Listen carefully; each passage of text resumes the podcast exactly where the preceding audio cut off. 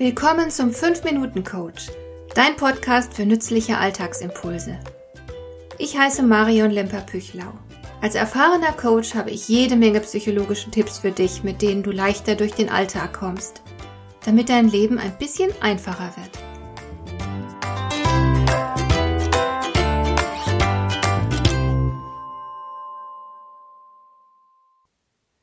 Kürzlich musste ich wieder an eine Geschichte denken, die ich gern mal in meinen Seminaren erzähle und die ich ganz witzig und lehrreich finde. Es ist eine Geschichte, die in einem Kloster spielt. Ich weiß leider nicht mehr, wann und wo ich zum ersten Mal auf diese Geschichte gestoßen bin und kann deshalb beim besten Willen keine Quellenangabe machen. Aber egal, es ist eine gute Geschichte und ich möchte sie dir hier einmal erzählen.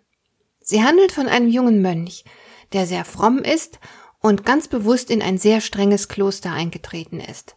Die Ordensregeln lassen den Mönchen kaum Spielräume. Der ganze Tag ist sorgfältig in Andachten und Gottesdienste, Arbeiten, Essen, stille Besinnung und Ruhezeiten eingeteilt. So geht ein Tag nach dem anderen vorbei, alle sind gleich, alle sind ausgefüllt. Der junge Mann hat genau gewusst, worauf er sich da einlassen wollte, und tatsächlich kommt er mit den strengen Klosterregeln und dieser einengenden Lebensführung auch sehr gut zurecht.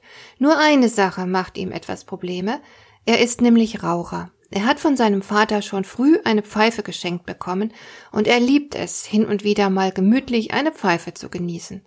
Das Problem dabei ist aber, dass es für solche Genüsse kaum Zeit gibt in diesem völlig verregelten Tagesablauf des Klosters. Der junge Mönch überlegte, wann er mal ein bisschen Zeit fürs Rauchen einschieben könnte. Und da sah er im Grunde nur eine einzige Möglichkeit.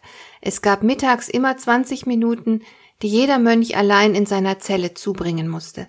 Diese Zeit war der stillen Zwiesprache mit Gott vorbehalten, dem ganz persönlichen Gebet. Der junge Mönch war sich aber nicht sicher, ob die Zwiesprache mit Gott vereinbar war mit dem profanen Genuss einer Pfeife. Um sich hier ein Gewissensproblem zu ersparen, beschloss er kurzerhand, den Abt um seine Meinung bzw. Erlaubnis zu fragen. Ehrwürdiger Vater, was meint ihr wohl, ob Gott wohl Anstoß daran nimmt, wenn ich in den Zeiten des stillen Gebets in meiner Zelle hin und wieder mal meine Pfeife rauche?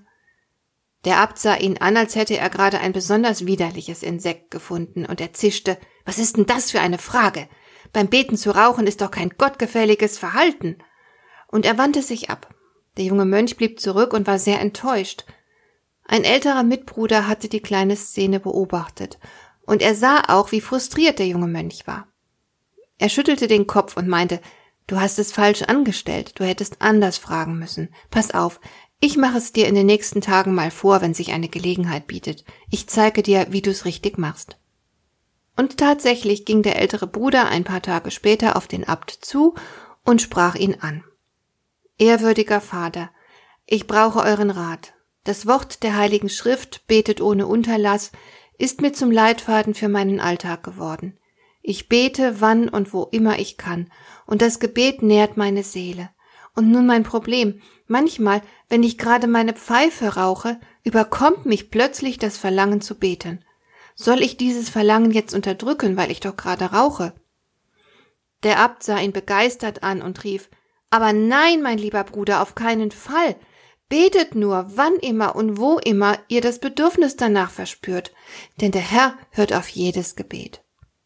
Ich finde, diese Geschichte zeigt sehr schön deutlich, was man in der Fachsprache als zweispurige Gesprächsführung bezeichnet. Dass es nämlich nicht nur darauf ankommt, was du sagst, sondern ebenso, wie du es sagst. Der Ton macht die Musik, sagt man im Volksmund. Und ich fürchte, dass viele von uns viel zu wenig auf dieses Wie achten. Damit verletzen sie dann ihr Gegenüber, stoßen den anderen vor den Kopf und verhindern eigenhändig, dass man ihrem Anliegen zustimmt.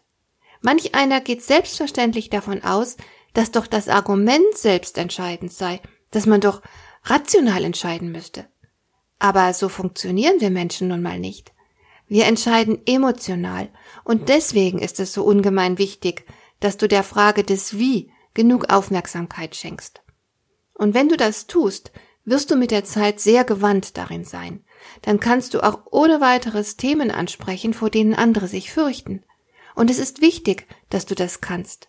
Denn es darf keine Tabus geben. Wichtige Dinge gehören auf den Tisch. Hat dir der heutige Impuls gefallen?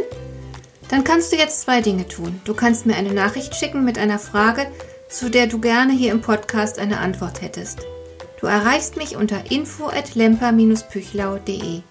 Und du kannst eine Bewertung bei iTunes abgeben, damit diese Sendung für andere Interessierte sichtbarer wird.